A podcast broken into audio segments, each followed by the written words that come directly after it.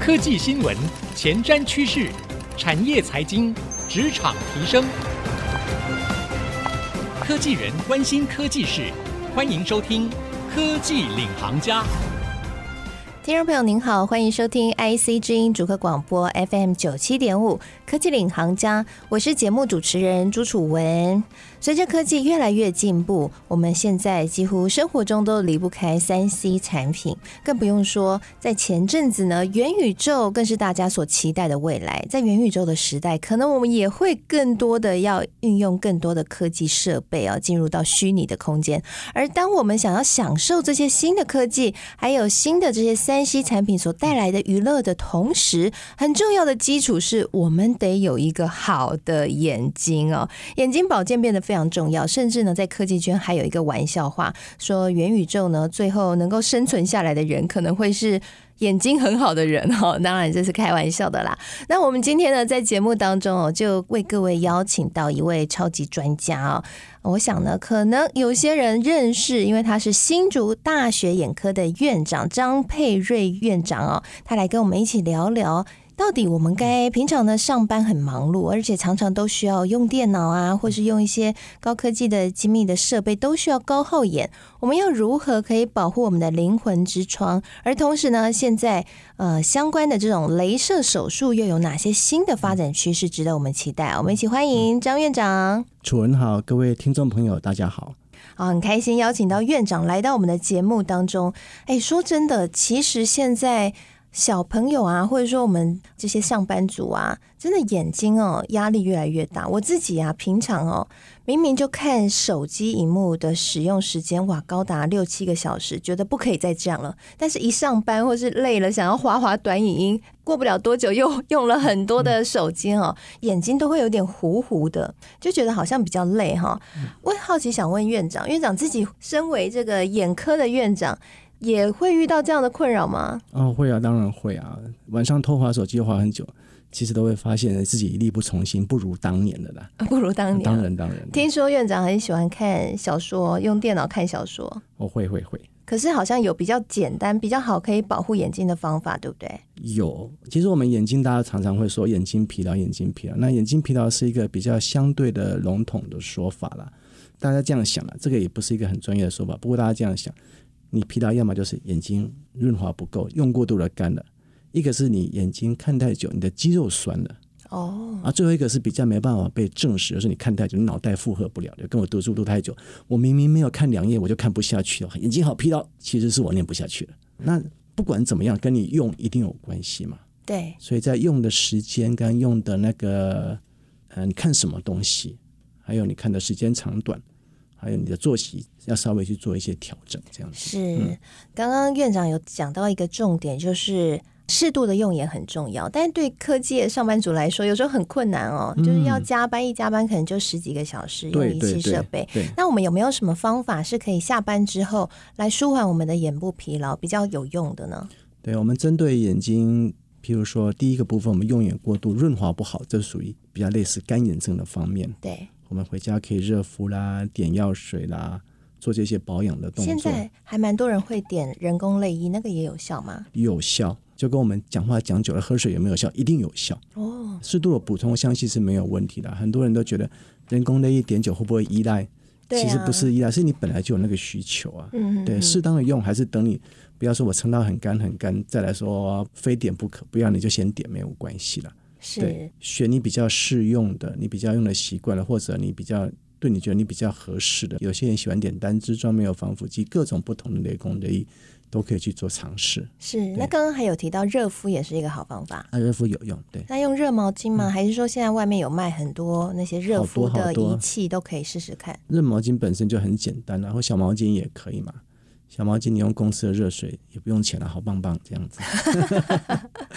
对哦，了解，所以其实也不会很困难了哈。随手准备一个呃，像是人工泪液啊、眼药水啊，或者是随手带一个毛巾去办公室的时候，趁休息的时候用一下热水。对对对，顺 顺便也让你眼睛的肌肉，我们看东西肌肉在紧没有放松的时候，让它肌肉稍微放松一下。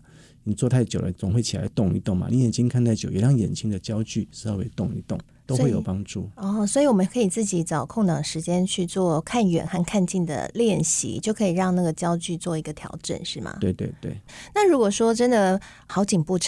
近视蛮严重的，我看近年来也蛮风行近视雷射的。像我自己本人啊，嗯、就是在 十几年前我就尝试了近视雷射了。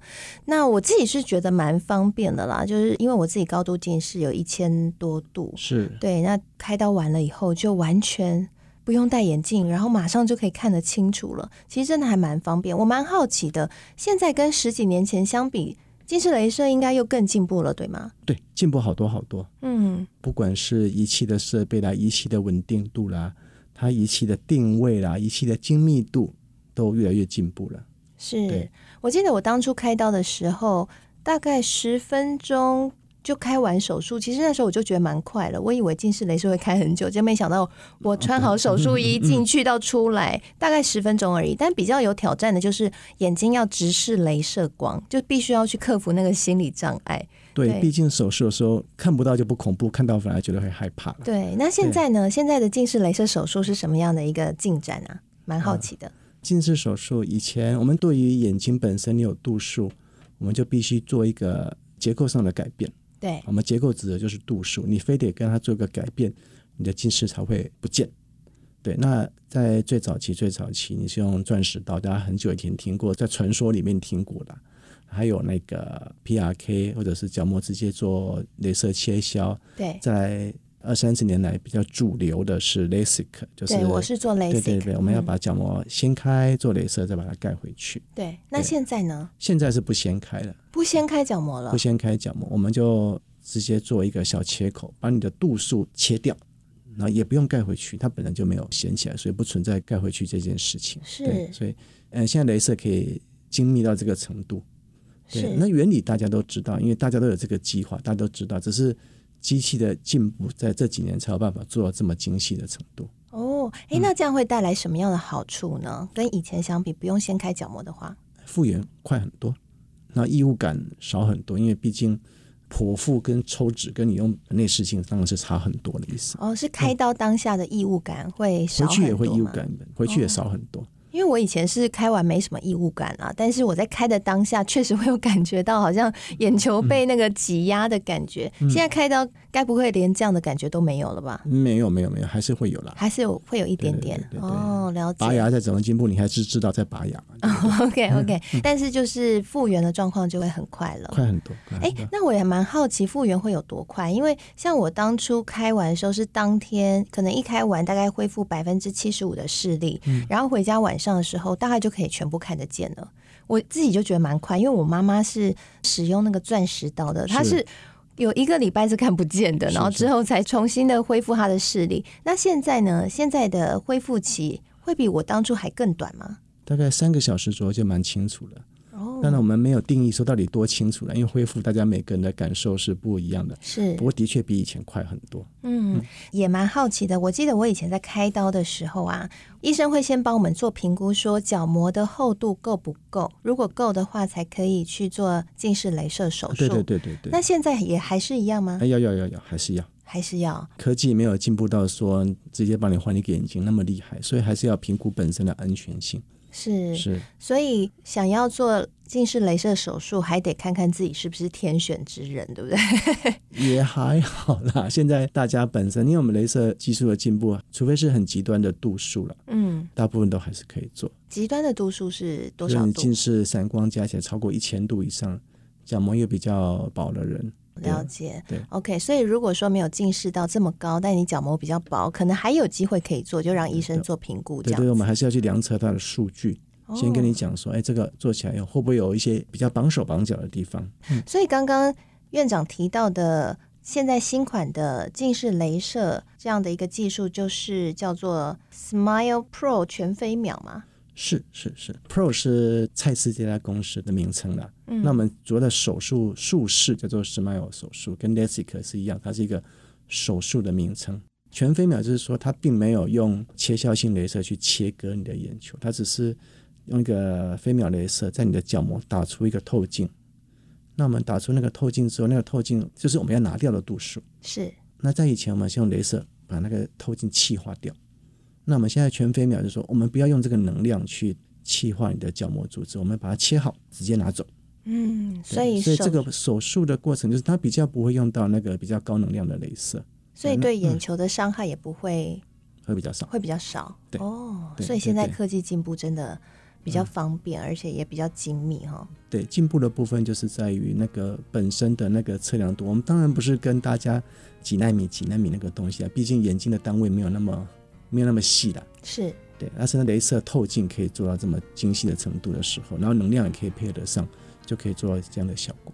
好，刚刚呢，院长跟我们分享了，哇，现在呢，如果你想要做近视雷射手术的话，只能说你真的很有福气，因为跟我十几年前相比，现在的雷射已经更加进步了。刚刚院长跟我们分享的就是 Smile 雷射呢，它现在对你眼球的伤害更小。不过，近视雷射手术做了有哪些好处？还有有没有一些风险呢？休息一下，广告回来，我们继续收听科技领航家，来请院长好好帮我们分析一下。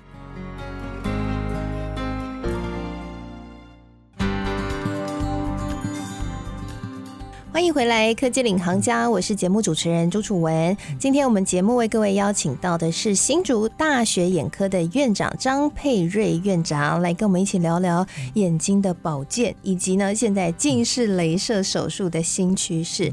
那在上半集节目呢，院长跟我们介绍了现在新的近视雷射手术 Smile 已经比以往哦，不管是如果听众朋友你用的是这个 LASIK，或者是你跟我妈妈一样用的是更早期的啊、哦，这个钻持刀的话，相比真的是更加的精密，对眼睛的伤害更小，也使得做近视雷射手术的门槛相对的降低哦。或许也可以让原本一些可能条件没那么好的，因为你知道近视雷射手术可不是你想做就能做，你还要看你自己本身的条件。但现在新的仪器的进步呢，就给了更大的。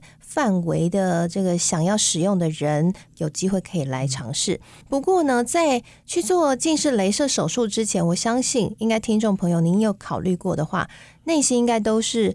呃，有许多的忐忑，因为可能会去评估说，哎，做了会有什么风险啊？呃，会不会有什么后遗症啊？或者是呢，我要怎么确定我适不适合近视雷射手术呢？那如果我现在还有老花，我还要近视雷射手术吗？好，我们下半集节目继续来请教一下院长。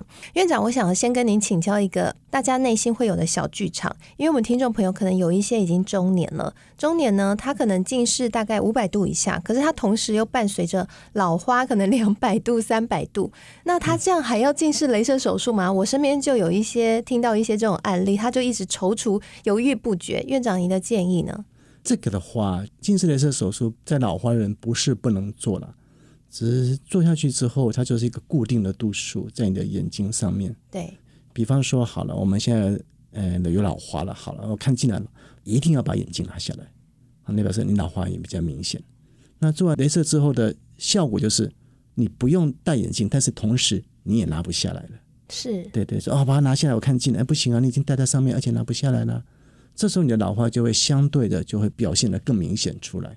哦，所以我没有办法再戴老花眼镜去改善。还是可以戴，但是你是不想戴嘛，对不对？我是不是连老花眼镜都不要戴，那就完美了？对对对对。所以我们在做在老化的考量的时候，会有几种考量的方式啊。一个就是说，我们度数。没有办法完美，因为老花这件事情还是存在在我们身体里。我们并没有说做了手术我就变年轻了，对。所以在做手术有各种方式去处理，譬如说我们用把颈绳拉伸，或者把两眼的度数稍微错开一下，把一个眼睛比较不常用、比较不要看远方的那个眼睛度数把它降低。因为我们知道老花并不是一个度数，它不是一个固定的度数，它是我们眼睛的调节对于空间感的那个丧失。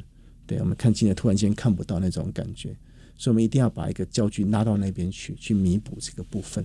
哦，所以不是不能做，但是对，的确要考虑一下，再跟医生讨论一下说，说做完之后你会发生什么状况，跟你的预期是不是一样的？嗯嗯嗯。哦，对，我们现在人用眼的部分，大概都看近距离的，也就是说，我们电脑荧幕的距离到我们手机的距离，是我们最常用的这个部分。这个部分我们的掌控度会要求比较高。我希望我这边一看就看得到，不用这边调整焦距等等。主要的考量会在这个部分。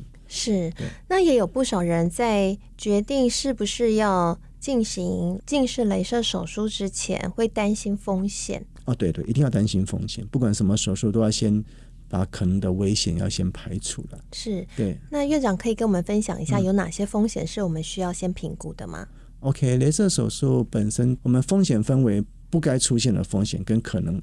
理论上有，但是属于就是正常的一种表现。比如说不该出现，就是说我们开完之后眼睛有重大疾病，比如说做完圆锥角膜，那个是绝对不要出现的。那个术前要评估，完全排除掉。那我们术后的风险，大家都知道，手术完眼睛容易干，是这个没有办法排除掉，因为我们眼球手术过之后，它就不是原来的那个形状，它不是一个光滑的平面，泪液分布会不会比较不均匀？理论上都是会的。是对，然后还有手术本身，就像说。等于把眼镜戴在眼睛上面嘛。我们都知道，戴了眼镜之后，不管你用多好的眼镜，你看东西出去，影像都会跟原来有一点点不太一样。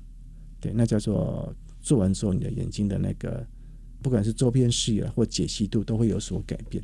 是，对。那这个东西的确是会有，没有错。是，对。那会出现夜盲症吗？嗯、呃，夜盲症是一种病，我们先把它排除，先不讲那一部分了。但是夜间视力会不会不好？会。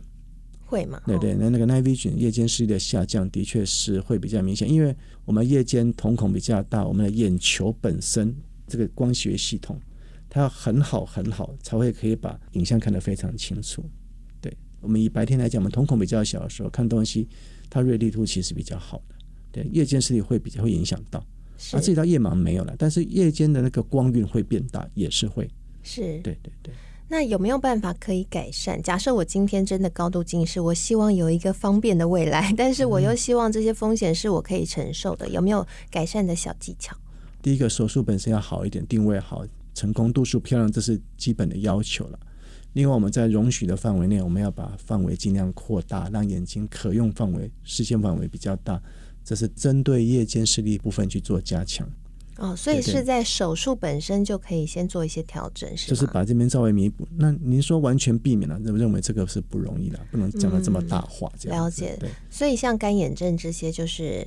随身备好人工泪液，随时补充，然后多多热敷，嗯、其实都可以改善。啊，熬夜不要熬太猛，这样子。熬夜不要熬太猛，是到几点？嗯、马车变南瓜之前就该休息了。马车变南瓜那十二点哎、欸，可能有些对啊，现代人十二点好像听起来好像哎很正常的感觉啊。对啊，而且不少听众朋友可能值夜班啊，啊那怎么办？对，对。值夜班就回家，不要舍不得睡觉这样子。哦，就让自己的身体作息是维持在一个正常的范围。对对对，身体作息其实会影响眼睛啦。你精神状况好，你的视力的确会比较好。哦，真的哦，所以真的真的，身体如果很疲累，眼睛也会看的比较不清楚吗？会。哇，这我第一次听到。对，因为假设你身体内内液会干，哦，这大家都可以知道了。但是你身体疲累的时候，你的眼睛，你不管是你的对焦了，或者只有你的看东西的那个资讯，我们看东西会有影响到大脑里面去，你的大脑会反应很慢，的确会比较不清楚。哦、对，我就也有之前看过研究报告说，聪明的人通常眼睛比较好，因为他可以获取到比较多的资讯来促进大脑思考。不行了，柯皮柯 P 有近视，他还是很聪明。好，好，OK，研究报告只是一个参考喽。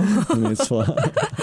好，那我也蛮好奇，就是说，其实也有遇到身旁的朋友，他近视雷射手术过后，可能因为用眼不当又再度近视。那如果又再度近视的话，还可以再做一次近视雷射手术吗？可以的，可以。我们眼睛角膜啦，角膜本身是一个有个算蛮硬的组织。我们在帮他做切削的时候，我们只削掉它一小部分的厚度。那我们如果说好了，我们再度近视，通常不会多了一点点而已。所以说，在你的容许状况下，我们可以再去稍微的给它做一个修剪。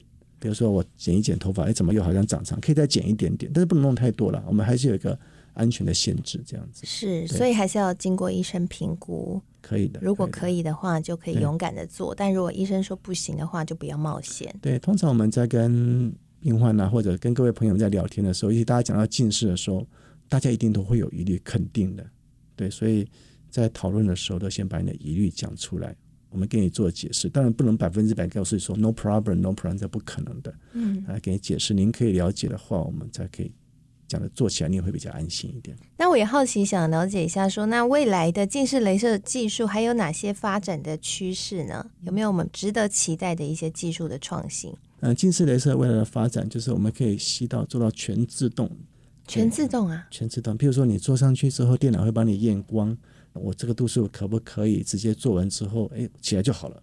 它会自动帮你 online 直接做现场的修正，现场帮你测，现场帮你定位，全部一体化，这是最完美的，因为我们会降低人为的误差。可是这样，我们同时也就失业了。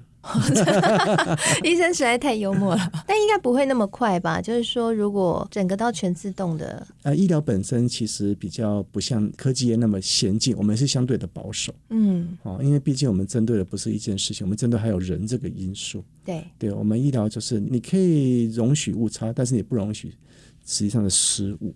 我们可以容许度数的不完美，但是我们不能容许。就是要把那个容错率降到非常非常低，我们度数一点点没有关系，但是不能有其他太严重的事情发生，所以在做还是相对的保守。是，所以至少五年、十年，应该医生都还不会失业。嗯、那不会，不会，不会。OK，好的，了解啊。好，那所以我想，对于听众朋友来说，如果您自己在用眼上面呢，是属于比较需要高度耗眼的话，那刚刚。院长有跟我们分享了，回家多热敷，还有多点人工泪液，都是可以让眼睛比较舒缓的方式。嗯、那如果您是高度近视，或者是您近视，那您希望有一个比较方便的生活，近视雷射手术或许也是您可以参考的一个项目哦。那相关的一些风险可能会有干眼啊，或是夜晚视力比较不佳。那这部分呢，其实找到一个好的医师、好的技术可以改善，同时也是自己也可以做一些相关的补救措施来预防啊。嗯、呃，还是跟各位听众朋友们多提醒一下，镭射手术可以把你的度数变不见掉，但是您使用的疲劳啦、干燥啦、使用过度这些事情，其实它还是存在在我们的生活当中，所以跟大家讲一下，多提醒大家一下，适当的爱护眼睛还是最重要的。是，好，非常谢谢今天院长来到我们节目当中的分享，谢谢主持人，谢谢大家，也谢谢所有听众朋友的收听，希望今天的内容对你有所帮助。我是楚文，我们下次再会喽，拜拜。